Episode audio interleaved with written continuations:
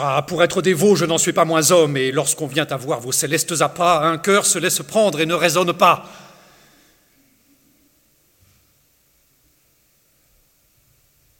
Je sais que tel discours de moi paraît étrange. Mais, Madame, après tout, je ne suis pas un ange. Et si vous condamnez l'aveu que je vous fais, vous devez vous en prendre à vos charmants attraits. Dès que j'en vis briller la splendeur plus qu'humaine de mon intérieur, vous fûtes souveraine. De vos regards divins, l'ineffable douceur força la résistance où s'obstinait mon cœur. Elle surmonta tout, jeûne, prière, larmes, et tourna tous mes voeux du côté de vos charmes.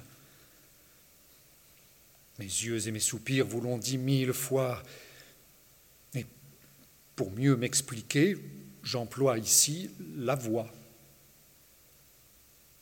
que si vous contemplez d'une âme un peu bénigne les tribulations de votre esclave indigne, s'il faut que vos bontés veuillent me consoler et jusqu'à mon néant daignent se ravaler, j'aurai toujours pour vous, ô suave merveille, une dévotion à nul autre pareille.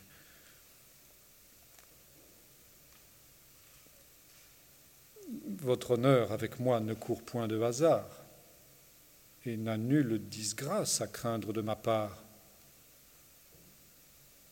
Tous ces galants de cour dont les femmes sont folles sont bruyants dans leurs faits et vains dans leurs paroles. De leurs progrès sans cesse on les voit se targuer, ils n'ont point de faveur qu'ils n'aillent divulguer, et leur langue indiscrète en qui l'on se confie déshonore l'autel où leur cœur sacrifie. Mais les gens comme nous brûlent d'un feu discret, avec qui pour toujours on est sûr du secret.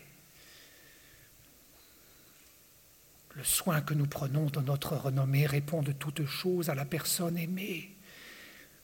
Et c'est en nous qu'on trouve, acceptant notre cœur, de l'amour sans scandale et du plaisir sans peur.